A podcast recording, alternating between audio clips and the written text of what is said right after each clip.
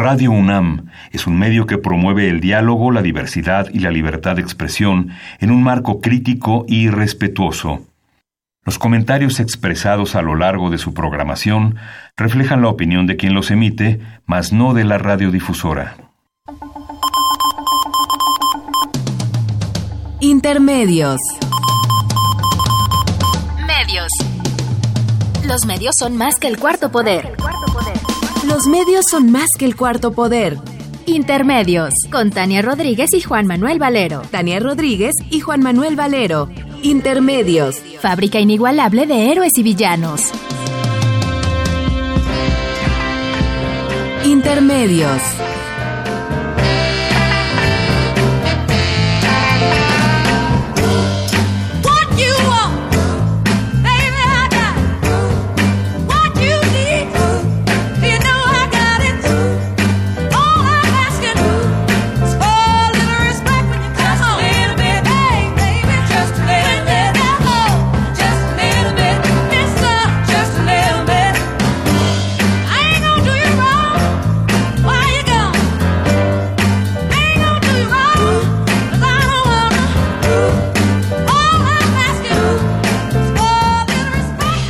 Bienvenidos a Intermedios, hoy jueves 16 de agosto del 2018. Los saludamos Tania Rodríguez.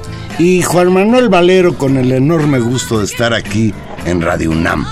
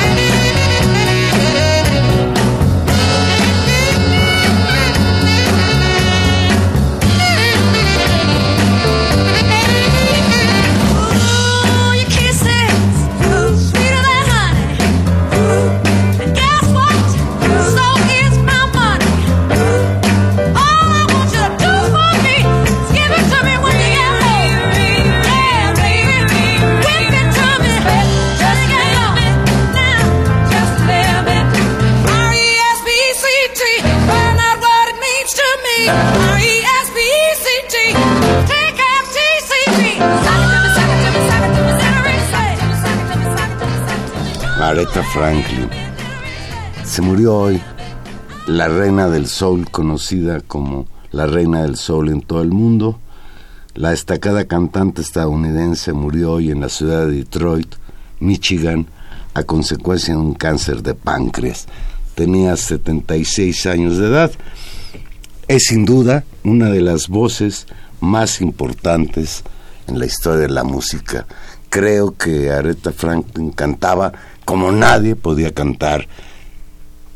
Es, es difícil encontrar en la historia de la música cantantes que sean reconocidos por una voz única. Y esta señora eso era. Y aparte, tocaba el piano. Y desde luego, pues el, la música soul tiene muchas consecuencias en lo que ha sido la forja de los Estados Unidos. Claro, Valero es, es una, una mujer que contribuyó a la historia de la música, que con su voz eh, fijó un estándar, rompió cánones, fijó uno nuevo, se convirtió en, en un ícono, ¿no? Una de las voces eh, de las mujeres cantantes más destacadas de la historia, seguramente de las más conocidas, pero no solo eso, porque el soul y la música de esta mujer, como la de muchos otros, no solamente hace una contribución a la música y es hermosa y nos conmueve, sino que también jugó un papel sustantivo en la historia política de ese país, particularmente en dos ámbitos, y eso hay, hay que decirlo siempre. La lucha contra la discriminación, nada más. Y la lucha de las mujeres también siempre. Esta canción Respect con la que abrimos tal vez sea la más emblemática de una serie de luchas y de, de una exigencia de, de, una mujer, de una, de una mujer negra pidiendo respeto. Pues hoy, hoy se conmovió el mundo con la muerte de Aretha Franklin para fortuna nuestra. Los cantantes nunca se van porque siempre los vamos a seguir escuchando. Vía Twitter el destacado cantautor británico Elton John le dedicó unas palabras a su amiga Aretha Franklin, leo textual. Su pérdida es un golpe para todos los que aman la verdadera música, música del corazón, del alma y la iglesia. Su voz era única, su forma de tocar el piano infravalorada. Ella era una de mis pianistas favoritas. Y desde luego esto es interesante, conocemos poco el, la virtud de ella como pianista, su voz desde luego pues es algo que nos, nos ha dejado maravillados a lo largo de la historia.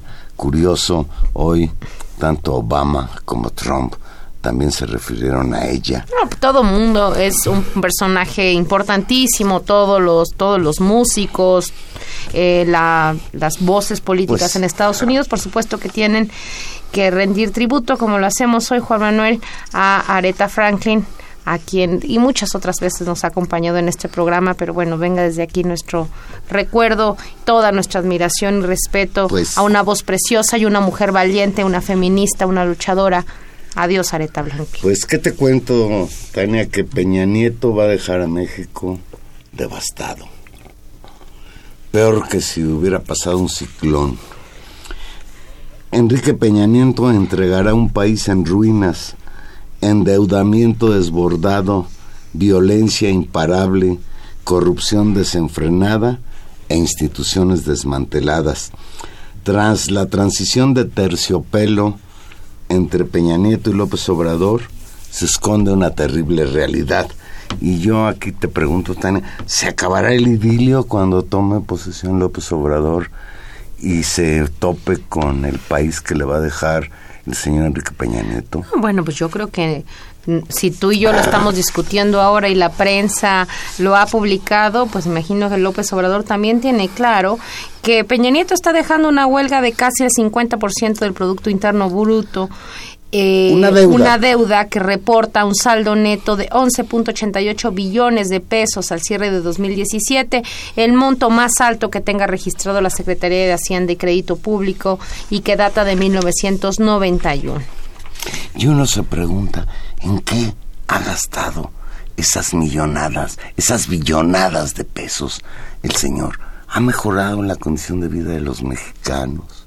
tenemos mejores hospitales, se han construido escuelas, se le ha dado atención a todos los jóvenes que quedan fuera de las escuelas, hay trabajo para los mexicanos, hay obras de infraestructura que pudieran explicar estas millonadas. Nada de eso, lo que hay, lo que hay es muchos políticos ricos, lo que hay es muchos empresarios todavía que se hicieron más ricos.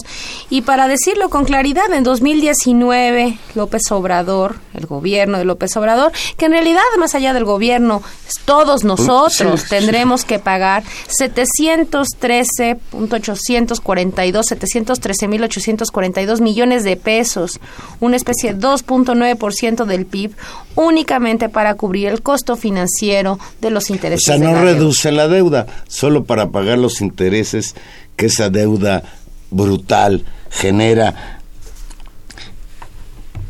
Realmente es muy, muy preocupante. Se está atendiendo poco esto que, que va a suceder a partir del primero de diciembre, porque hay muchas expectativas respecto a López Obrador. Hemos comentado aquí lo comentábamos hace ocho días, abre la esperanza realmente de un cambio, pero va a ser muy complicado.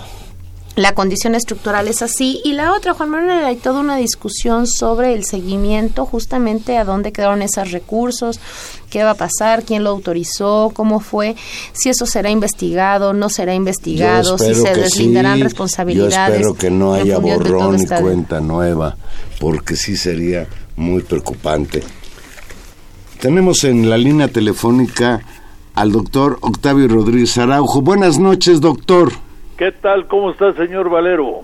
Pues lo saludamos, Taner Rodríguez y yo, doctor emérito de la Facultad de Ciencias Políticas Sociales de la UNAM, articulista del periódico La Jornada, destacado analista político. Maestro, la tercera fue la vencida. Llegó López Obrador a la presidencia de México lo cual nosotros pensamos es un hecho trascendente, era una asignatura pendiente desde 1988 y un anhelo democrático del movimiento estudiantil de 1968. Bueno, ahí sí no sé que esto sea una secuela del movimiento estudiantil. Pues ahí empiezan eh, la, la, lucha por las libertades democráticas de alguna manera, ¿no? Sí, pero en contra del autoritarismo y en contra del gobierno. Tenía, no sé, yo creo que el movimiento estudiantil tenía muchas ideas, pero, pero era vago también en sus propuestas. Doctor, ¿está usted contento con la victoria de López Obrador? Sí, sí estoy. Eh, también preocupado ¿Por qué está preocupado, doctor? Muy buenas noches. ¿Cómo buenas está? Noches. Un gusto saludarlo. Igualmente, Tania. Estoy preocupado porque este algunas cuestiones no me parece que sean así como muy bien meditadas. Por ejemplo, solo por poner un ejemplo, lo de la de reubicación de de este de la descentralización administrativa. Pues es una reubicación en realidad porque no es una descentralización administrativa en términos de derecho administrativo. Es una descentralización geográfica vamos a llamarle así. Esto yo creo que no es una buena idea porque es costosísimo afecta mucho a los trabajadores afecta a las ciudades que serían este eh, los recipientes, las recipientes eh, de toda la gente que tendría que mudarse, afecta la el trabajo de la gente al separar si la esposa y el esposo tienen trabajos en diferentes instituciones o empresas o lo que sea. En fin, yo lo veo muy complicado esto y este y no le veo la ventaja que no sea para que desahogar un poco este a la población de la Ciudad de México. Pero esto es relativo porque la la población de la Ciudad de México es de alrededor de 8 millones y medio de personas, pero 20 millones circulan por ella, por los medio centena de, de municipios conurbados del Estado de México sobre todo. Y eso no lo van a eliminar con la desconcentración la descentralización geográfica de las instituciones públicas. O sea yo no veo ninguna ventaja ni para la Ciudad de México como tal y mucho menos para los trabajadores al servicio del Estado que están en la Ciudad de México Doctor, hay un cúmulo enorme de en estas de que van las elecciones ahora eh, un cúmulo enorme de posicionamientos, de informes, de políticas públicas que ha anunciado Andrés Manuel López Obrador junto con buena parte de su gabinete y ahora incluso de los gabinetes ampliados, subsecretarios, etc., que se van que se van fijando. ¿Qué balance hace, este, nos ponía este ejemplo de esta política pública que se ha anunciado, pero hay muchas otras. ¿Qué, qué, qué sensación le queda de este primer eh, de este primer anuncio y por otro lado incluso de la cantidad y la velocidad de los anuncios? Bueno, a mí me parece que hay cosas muy positivas. Eh, por ejemplo, el de eh, el disminuir el el costo de la administración pública en sus altos niveles, esto me parece que es importante porque hay, la verdad es que hay excesos, no, no, no solo en los salarios, en realidad los salarios como tales no, no son excesivos, sino las prestaciones que tienen los servidores públicos de alto nivel, este, el, el uso eh, patrimonialista del, dinero público, que pues es de toda la población, son nuestros impuestos. Este, eh, eh, ahí, yo creo que sí, ahí hay que tener una política de austeridad. A mí me parece que eso es positivo, pero lamentablemente esta política de austeridad no veo que alcance a las empresas privadas. O sea, se le va a subir a 101 pesos diarios el salario mínimo a un alto porcentaje de la población, pero no se le van a subir los impuestos a los empresarios. Este, unos impuestos progresivos serían, yo creo que, eh, una forma de disminuir la enorme distancia y brecha que hay entre los que ganan mucho y los que ganan muy poco. Entonces eso no lo están tocando.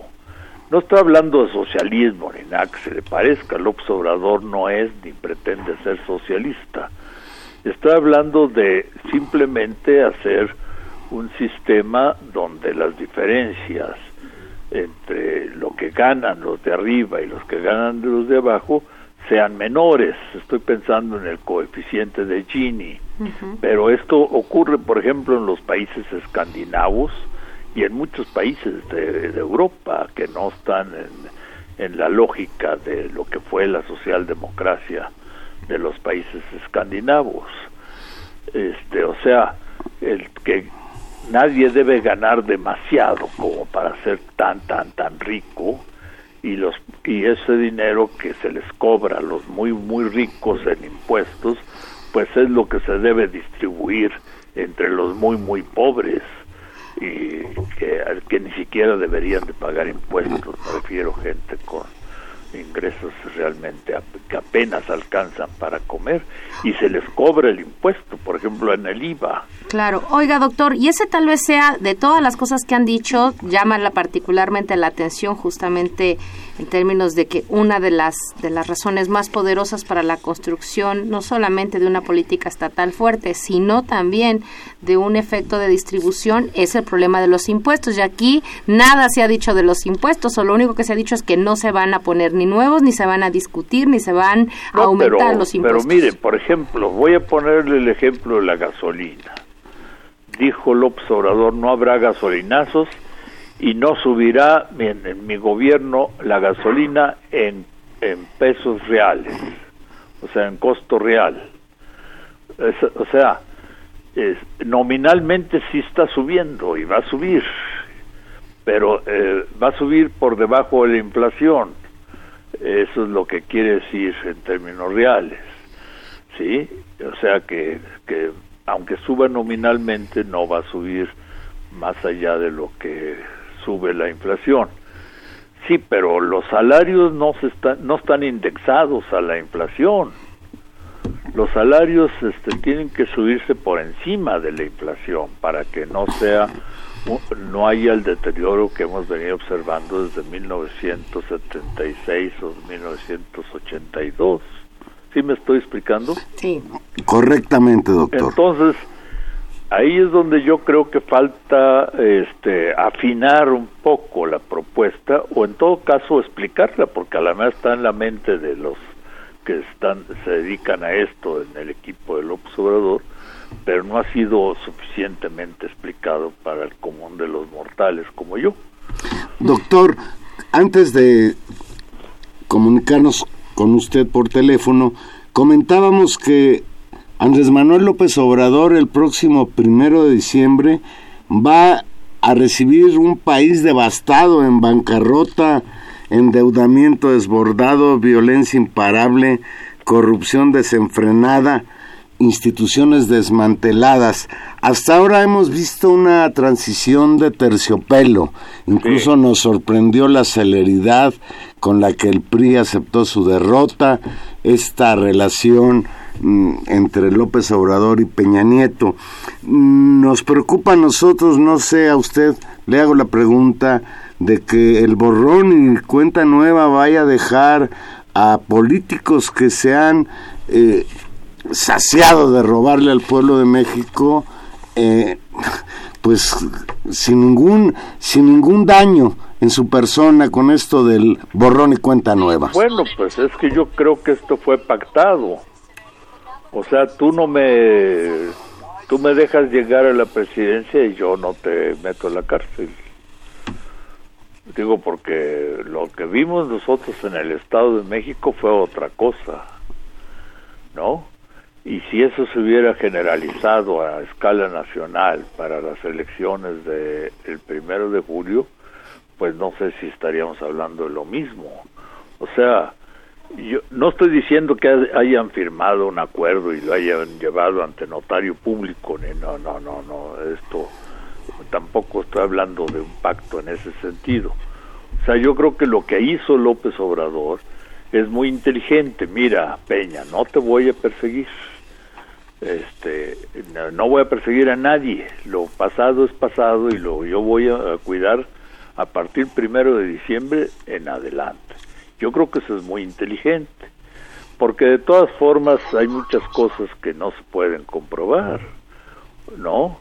O y, tampoco se pueden este, eh, doblarle la mano al sistema como tal. Son muchos los elementos que intervienen en investigación y juicios de esta naturaleza como para pensar que se puede hacer así casi por decreto. Yo creo que eso, yo creo que ese no es el problema. Tampoco veo que el país esté devastado, ¿eh? para nada.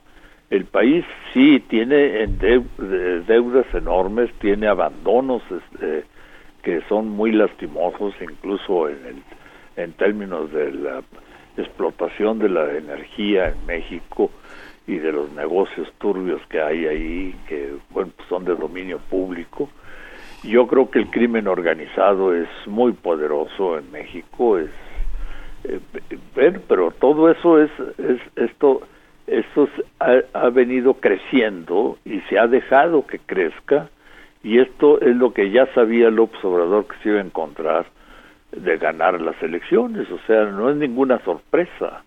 Todos lo sabíamos porque leemos los periódicos. ¿Sí me estoy explicando? Totalmente. Entonces yo creo que él sabía lo que estaba enfrentando y por eso habla de eh, enfrentar la corrupción y demás. Pero, este, digo, la corrupción en México no es eh, algo muy sencillo, esto de barrer las escaleras de arriba para abajo, no es así. Esto él puede, él puede no, no, él puede ser la persona más honesta del planeta, no solo de México, pero muchos de los empleados que están en el sector público están acostumbrados a vender sus favores y lo van a seguir haciendo. Y esto no se digo son pecata minutas si usted quiere. O sea es aceptar 200 pesos por aquí 100 pesos por allá y, y, y esto se va a seguir haciendo y a la gente le conviene porque resuelve muchas cosas este, dentro de la pesada y paquidérmica eh, administración pública, que cualquier trámite es una lata. Entonces, todo esto no se va a resolver de, de la noche a la mañana, esto se va a ir poco a poco. Y luego la corrupción, o sea, vamos a pensar, por ejemplo, los permisos que tiene la REA para la minería son concesiones del Estado, de, terrenos nacionales, ¿sí? Para la minería. Y esto es, esto es, yo no sé si es legal o ilegal, pero desde luego que es un abuso sobre el territorio nacional, que son, estamos hablando de miles y miles de hectáreas de la, del territorio nacional, y estamos hablando de incluso de, de envenenamiento de pueblos enteros a través de la contaminación de los ácidos y demás que sueltan las, mineras. Eh, todo eso, ¿qué? ¿Se lo, lo, ¿Se lo va a quitar? No creo. Digo, son, son, son cosas muy complejas que no están explicadas cómo se van a hacer. Y, y, no creo que lo vaya a explicar porque además el gobierno tiene por qué explicar qué pasos va a dar. Esto lo vamos a ir viendo sobre la marcha. Yo nada más simplemente cuestiono algunas cosas que me llaman la atención porque porque son muy complicadas y porque tienen efectos sobre la población eh, la población mayoritaria digo que es la que nos interesa porque es la que está en peores condiciones en el país no Así es, una serie, una serie de, de problemas que, que, son estructurales como los que ha descrito. Doctor, pero me gustaría también escuchar eh, un comentario sobre tal vez algo que también es eh, no en el término estrictamente de lo económico y de lo social, sino en el ámbito de lo político. Eh, lo que pasó en las elecciones ¿De qué tamaño en términos de su efecto político es? Algunos hablan de un cambio de régimen, claramente o no, de un cambio en el, en el, funcionamiento del sistema de partidos. Usted ha sido alguien que por muchos años pues nos ha formado a muchos en, en entender esta dinámica, en caracterizar el régimen político que hubo en este país desde su perspectiva, ¿qué significa este este escenario y el resultado de las elecciones bueno, yo creo que estamos en vías de observar un cambio en el régimen político. Es decir, la eh, disminuir la corriente neoliberal como ideología del, del régimen político que estamos sufriendo, padeciendo o viviendo desde el gobierno de Miguel de la Madrid hasta acá, este, yo creo que eso, eso va a cambiar, no totalmente, porque hay cosas que están incluidas en la globalización económica y que no se pueden este, eh, hacer de manera unilateral, porque México no es autosuficiente en este momento para poder vivir como si fuera una isla en, en medio de la nada. Es, eso por un lado. Por otro lado, quitar a la tecnocracia del eh, que es una forma de pensar también de las decisiones políticas fundamentales, me parece que también es otro indicio de que estamos en presencia de un nuevo régimen. Otro dato es la mayor intervención del Estado para regular la economía este, en lo que se puede eh, afectando el menor número de intereses porque no se puede desincentivar la inversión porque la inversión es la que crea empleos y el Estado no está en condiciones de tomar de sustituir a la empresa privada como empleador. Entonces eso pero de todos modos se, se, se espera que haya una mayor intervención en la economía del Estado, me refiero, de las políticas públicas que afecten intereses empresariales sin uh, hacerlos que se vayan, ¿no? O sea, no, no, no, no creo que sea por ahí la, la tendencia. Luego, eh, respecto de los partidos políticos, bueno, ahí están los que tienen que estar. El PRD fue sustituido por Morena, no es que el PRD dejara de existir, es que ya había dejado de existir desde 2009, lo que pasa es que no quisieron darse cuenta. Pero ya estaban francamente zombies. Este ya viviendo eh, los últimos estertores, ¿no? El PAN está todavía y el PRI puede darnos sorpresas dentro de tres años o cinco años o seis años en algunos estados y yo no digo que no pueda dar sorpresas como las dio en 2012 después de 12 años de panismo. O sea, yo no lo doy por muerto. Otros partidos, pues la verdad es que viven con respiración artificial y, y otros, algunos ni siquiera debieron de haber obtenido registro. Tienen derecho. Por fortuna algunos están en vías de perder totalmente su registro y eso está bien porque este pues más bien se ve como negocio. Lo que los tiene preocupados son las prerrogativas, no los votos. ¿Sí? ¿Por qué? Pues porque sus dirigentes viven de las prerrogativas que se reparten entre ellos y, así ha sido la tradición desde que desde que se pusieron con la reforma política del 77 lo de las prerrogativas este, para los partidos, ¿no? El financiamiento público. Entonces, yo creo que el sistema de partidos no cambia, nada más cambian los nombres. Fíjese usted, ustedes y el auditorio también, mucha gente sigue llamando a Morena Movimiento Regeneración Nacional. Ese ya no existe. Morena es un partido que se llama Morena y así está registrado y, eso de, y, y así dicen sus estatutos. Lo que pasa es que la gente se quedó con la idea de que era un movimiento. No, Morena es un partido que se llama Morena no Movimiento Regeneración Nacional, eso fue antes, cuando era movimiento, ahora se llama partido. O sea, la gente todavía no integra a Morena como un partido, cree que, que son siglas. No, se llama Morena, sin, sin puntos este, intermedios entre las letras. ¿Sí? O sea, y Morena es lo que era el PRD, pues digo, no, que ha cambiado. Ya López Obrador ya fue dirigente del PRD, fue candidato dos veces a la presidencia por el PRD, fue candidato a la jefatura del gobierno de del Distrito Federal sea, este... Doctor, ¿se volverá relevante este, se, volverá relevante discutir, a mí me parece, justamente qué tipo de partido va a ser Morena? Porque lo que sí no comparte con el PRD es que eh, a muy pocos años de su fundación va a ser, por un lado, el partido que está en el gobierno y dos, con una sorprendente mayoría, incluso en estados donde no existía. Es decir, estamos ante un partido de reciente fundación que, como usted dice, incluso hay confusión en su nombre y en la propia constitución de su identidad política y su programa, ya no digamos en su estructura orgánica y en sus reglas internas. ¿Qué efectos tendrá estar en el gobierno? Bueno, es que en realidad el que ganó fue López Obrador, no Morena. O sea, vamos a entendernos. López Obrador fue el que hizo la campaña. Morena fue la, la, la logística que ayudó a López Obrador a hacer la campaña. O sea, sí cumplió el papel de partido, por supuesto que sí. Pero si en lugar de López Obrador hubiera sido este Juanito Acosta el candidato, pues obviamente no hubiera ganado.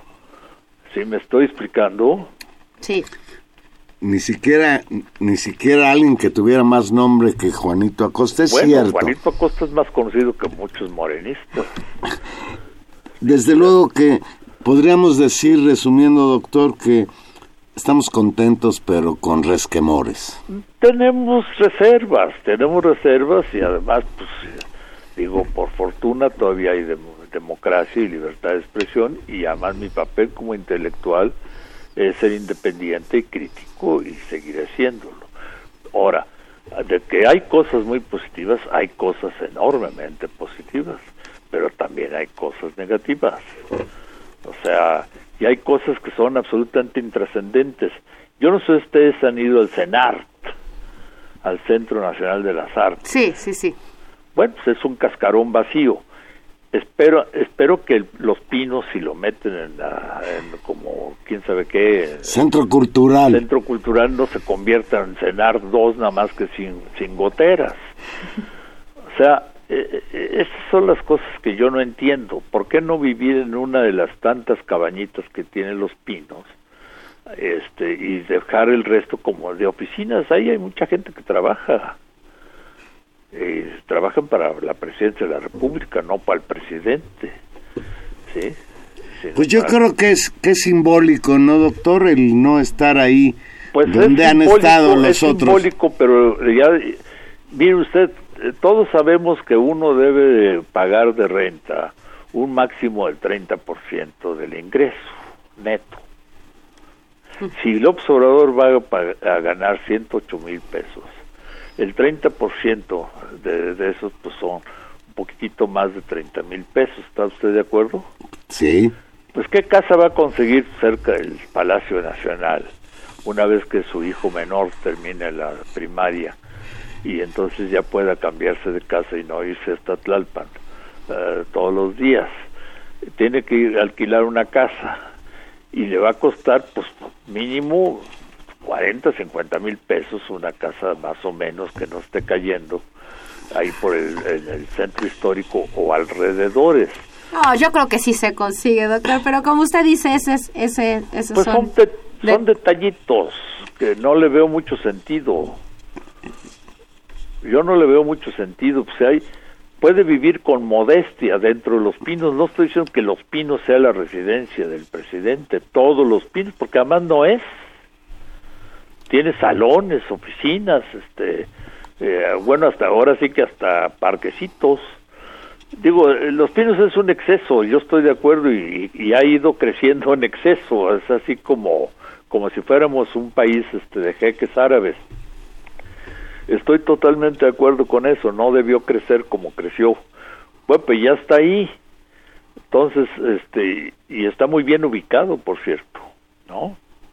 Entonces, no sé, son detallitos de esta naturaleza. Lo otro es lo de la seguridad personal.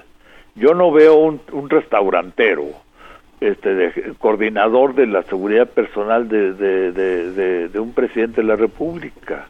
Como alguien preguntaba, no me acuerdo quién, este, y bueno, y que les va a pagar eh, este, a, los 20 el avión eh, para cuando tenga que ir a Mexicali o a Tampico, sí, y ahí van todos los 20, eh, pues va a salir muy caro andarlos pasando de un lado para otro, corre, corre. Pero sale más caro el Estado Mayor Presidencial. No, no, sí, pero no, es que el Estado Mayor Presidencial no todo es para proteger al presidente, es también para proteger a los dignatarios extranjeros, es para muchas cosas, incluso tiene hasta médicos y todos que atienden al presidente, y, y, y, otros son de trabajo manual, son jardineros y están ahí este, construyendo barritas, o sea, hay de todo, hay que, son, no, vaya, el Estado Mayor Presidencial es una guardia pretoriana contra la cual yo estoy personalmente,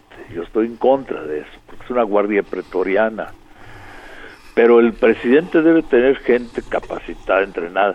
La que fue la jefa de las gacelas es la que ha dicho que pues, esto eh, eh, que no no ve cómo 20 personas van a a 20 personas, eh, no nada más porque tienen título de licenciatura van a poder proteger al presidente de la República, pues me parece así como eh, un exceso. Y sin armas, pues ¿qué, ¿de qué lo van a proteger? ¿Van a poner el eh, pecho para que les den los balas a ellos o las puñaladas? Digo, estas cosas pueden ocurrir, hay locos. Yo no estoy diciendo que...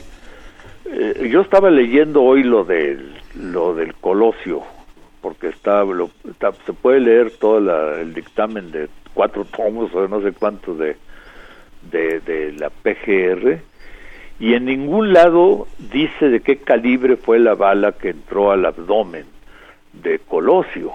Nada más hablan del calibre de la bala en el cerebro. Y yo recuerdo que había, eh, eh, que la primera médica que fue consultada en el estacionamiento del Hospital General de Tijuana dijo que habían sido dos dos disparos de diferente calibre y no me acuerdo el nombre de la médica, lo busqué en este escrito que acabo de mencionar, que son muchas páginas, y no encontré el nombre, nada más el de la directora del hospital, y no se habla del calibre. Bueno, el asesinato de Colosio lo estaba, bueno, Colosio estaba protegido supuestamente por el Estado Mayor Presidencial y lo mataron este, y lo mataron de cerquita, ¿eh? O sea, este, eh, no es garantía, pero tampoco es garantía que yo o, el dueño de un restaurante o, un mesero con título de licenciado vaya a proteger y a garantizar la vida del presidente. Yo creo que se necesita más apoyo, más este pues formar lo que los los eh, de seguridad pública llaman diamantes de protección, ¿sí? Pues ya veremos qué pasa. Son, son detalles, pareciera, detalles que a mí me, me, me, provocan. Pareciera que cuando estamos platicando ya López Obrador llevara algunos meses gobernando. Pues a, a lo mejor el primero de diciembre, en lugar de tomar posición, va a dar su primer informe de gobierno. No, bueno, yo lo que pasa es que ha ido muy acelerado como que tuviera prisa y, y, bueno, está bien, y va a cometer errores y, y los, todos los vamos a entender porque lo queremos, lo estimamos, lo, lo, lo, respetamos pues como político y como, como un hombre muy capaz, eso a mí no me cabe la menor duda. Lo que pasa es que no, yo espero que no termine explicando cómo funcionan las arroceras como Fidel Castro en la televisión cubana, ¿no? Pues vamos, vamos a ver qué pasa y desde luego, pues sí tenemos que ser críticos y observar lo que va a representar un gobierno por el cual votaron 53 millones de mexicanos. Pues sí, ¿no? Importantísimo. Doctor, un gusto saludarlo, que esté muy bien. Me da mucho gusto conversar esta noche que no sea tan optimista. No, no, no. Al contrario, nos parece muy bien y le seguiremos dando la lata para seguirle la pista a este nuevo gobierno en este país.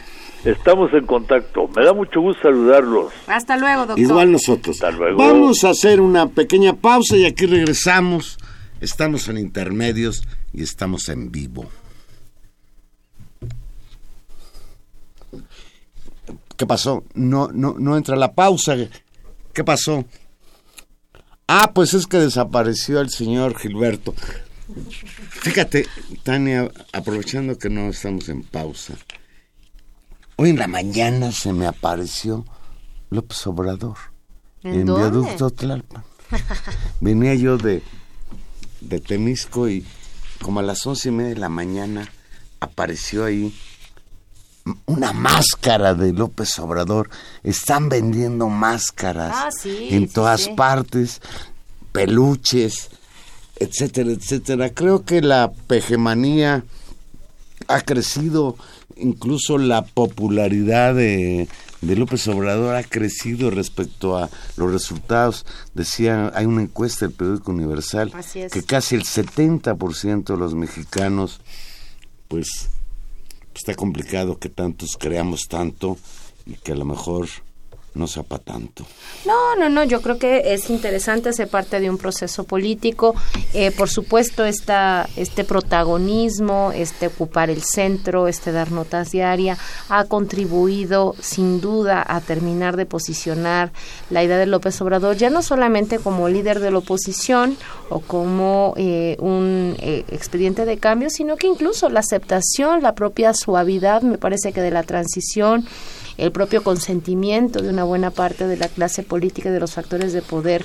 Hoy vimos una reunión, donde tenemos noticia, la reunión que tuvo con estos grandes empresarios, en lo que todo fue, bueno, miel y hojuelas, todos los comentarios. Pues eso nos dijeron, duran tres horas eh, platicando y comiendo. Pero al salir de ellos, las entrevistas fundamentalmente con los empresarios fueron que todavía iba muy bien, que estaban muy de acuerdo, que eran muy satisfechos. Y eso en un país como el nuestro, pues termina de dar tal vez elementos de confianza a mucha gente que pensaba, porque esa fue la amenaza. Y también creo que hay que leer esta nueva situación desde el lugar de las amenazas previas y de los discursos previos de se va, se acuerdan que hace unos meses el tema era se va a devaluar el peso, se van a ir los capitales, nos vamos a volver Venezuela. Ah, había unos que hasta amenazaban desde los micrófonos que si ganaba el observador se iban a ir del país y a la hora de la hora nada. no, no, no, todo parece, todos parecen como, como muy contentos y siguen los informes y los informes con respecto a las políticas públicas en particular hay un elemento importante de noticias que van que van estando en la mesa, pero vamos a, hacer una pequeña pausa, vamos a oír otra vez a Aretha Franklin para recordarla y regresamos justamente a hacer un análisis de los otros dos asuntos que se han puesto en la agenda en estos días. Ahora volvemos.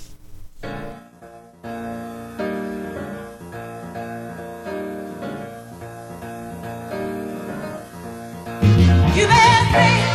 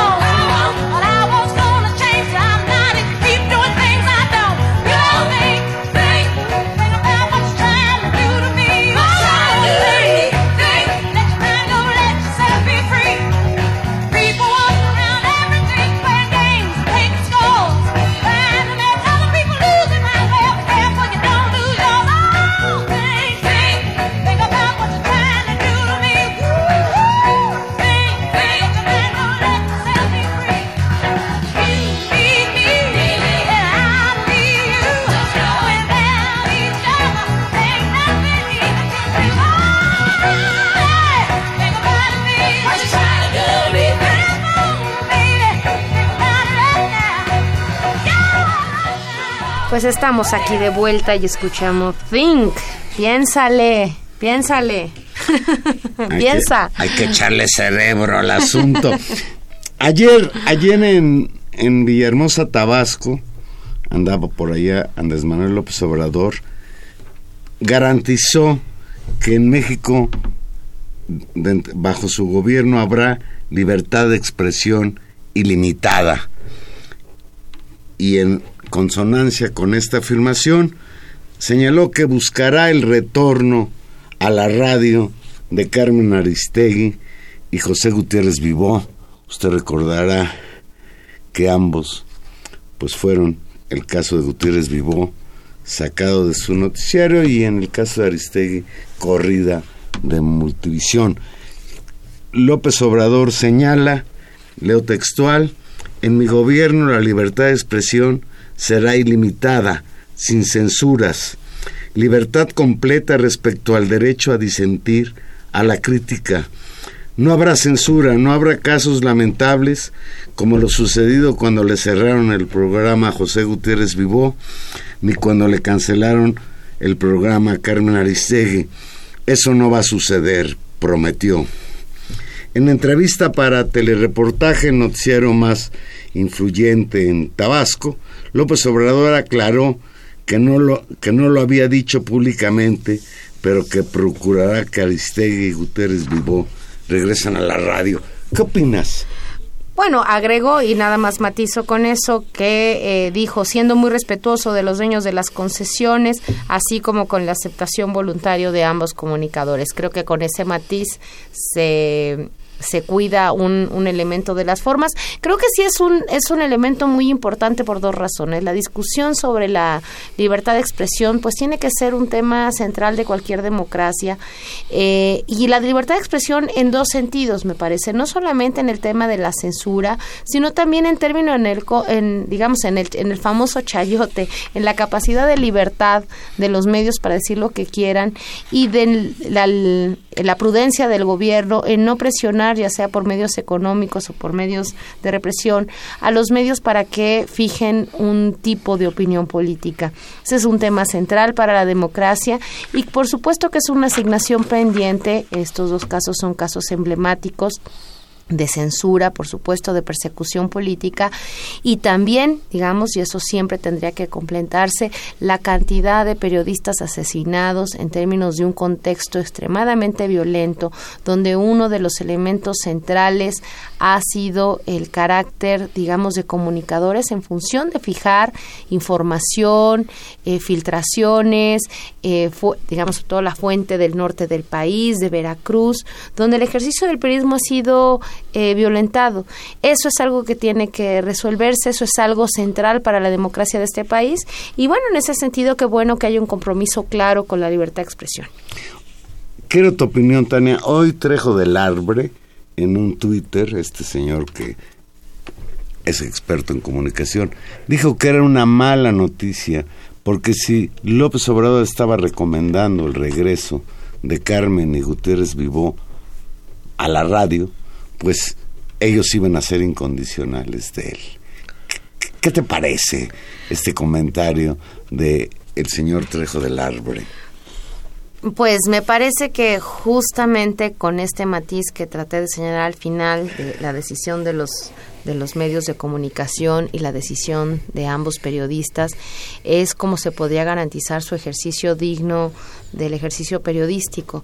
Si pensamos particularmente en el caso de Carmen Aristegui, que su salida responde a un conflicto directo con quien estaba en la presidencia de la República, es muy difícil que la salida de un medio se restablezca que otros, sabiendo que ahí hay un problema directo con la presidencia, la hubieran contratado. Eso no es una interpretación de López Obrador, no es una interpretación de Morena, es una interpretación que la propia Carmen Aristegui ha explicado y que han explicado además los expertos de en comunicación que han seguido su caso.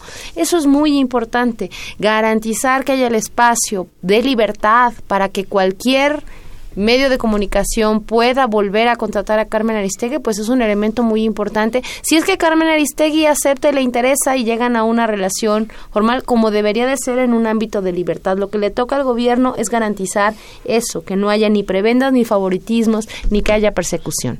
Yo diría además, toda persona y los periodistas en particular tienen una historia, una historia pública. Y yo creo que en el caso de Aristegui y Gutiérrez Vivo, pues su historia pública avala su independencia, su capacidad de crítica, etcétera, etcétera.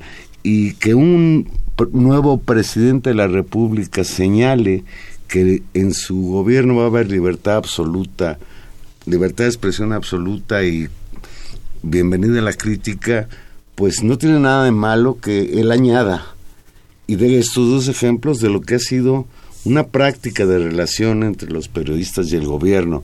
Yo creo que López Obrador debiera agregar que se acabó el chayote. Claro. Se acabó el pago de si se acabaron las prebendas para periodistas maiciados que digan exactamente lo que el poder quiere que digan. Claro, ese, ese, ese es el otro elemento. ¿Y qué más quisieran? Y, ahí lo, lo, relacionamos con lo que pasa con nuestros vecinos del norte, Juan Manuel, donde el tema de la libertad de expresión y de la relación justamente del presidente con los medios de comunicación está que echa Guerra muerte entre los periódicos y pues algunas televisoras y el presidente Donald Trump. Pues en un hecho sin precedente en la historia, incluso mundial, más de 350 periódicos de Estados Unidos unieron su voz y publicaron un editorial en el que afirman, la prensa libre no es enemigo de los estadounidenses como sistemáticamente ha señalado Donald Trump. Bajo una iniciativa del diario The Boston Globe, rotativos de más de 50 estados de Estados Unidos publicaron esta, una editorial titulada Una prensa libre te necesita, con el que llamaron a la sociedad estadounidense a exigir que Trump deje de atacar a los medios que lo cuestionan. Y cito textual, la libertad de prensa es esencial para la seguridad de la libertad y eso, pues, es un poco de lo que estábamos hablando. En su editorial, el influyente periódico The New York Times enfatizó, insistir que las verdades que no le gustan son noticias falsas es un peligro para la sangre que da vida a la democracia. Punto.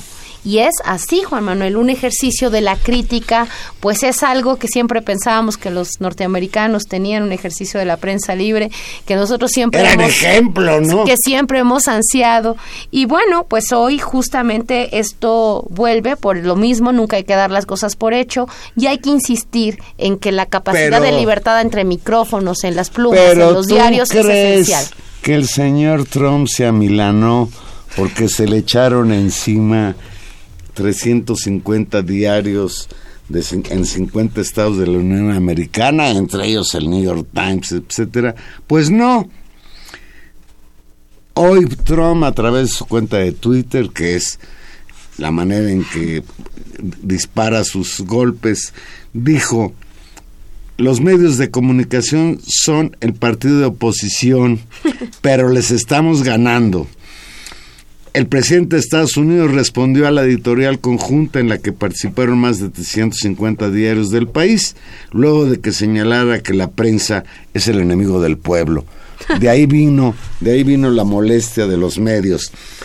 Apenas se estaban circulando las editoriales porque cada diario le dio énfasis a algún aspecto, como tú lo señalabas. Trump lanzó un tuit a las 5.50 de la mañana, qué madrugador, sin cambiar de postura al contrario, la refrendó al afirmar que los medios de comunicación se han convertido ya no los demócratas son el partido oposición, ahora son los medios. Eh, interesantísimo. Y quisiera resaltar, Juan Manuel, algo que es muy interesante y que amarra muy bien la discusión que, hemos estado dando. Son los diarios eh, en español para la comunidad latina que vive en Estados Unidos, que se publican allá. Editaron una, una editorial, pues, eh, digamos, en el tono para su público, ¿no? Voy a leer un fragmento que me parece muy interesante. Dice...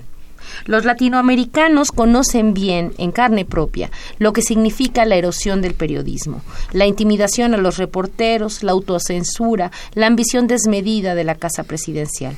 Se dice que en Estados Unidos, en Estados Unidos esas cosas no ocurren, aunque es fácil identificar que el problema es serio cuando el presidente declara que los medios de comunicación son el enemigo del pueblo. Pues una, una reflexión que articula muy bien justamente cómo este tema de la libertad de expresión, pues con distintos acentos y en función de distintas trayectorias, hoy es un gran tema. Y siempre lo ha sido. ¿Quién va a ganar, Trump o la prensa? El cuarto poder. Tengo mis dudas, Tania. Tengo mis dudas. Pareciera que a Trump se le viene el mundo encima porque pelearte contra los medios de comunicación pues es casi suicida. Pero este señor de repente ha generado guerras que le han dado resultado. Creo también que hay una cuestión, ya es relativa a la fuerza de los medios masivos de comunicación. Creo que las redes sociales son un elemento que ya no hace tan eh, monopólico el poder de esos medios respecto a la opinión pública. Eh, puede ser, yo creo que va a ser, pues, así como de las tantas cosas que son eh, tan específicas de, la presidencia de Trump y que nos han ido sorprendiendo, va a ser muy interesante justamente la evaluación de eso y sin duda lo que suceda, el como tú dices, el quién gane este, este conflicto, pues será determinante para, para la lógica de los medios y de su papel.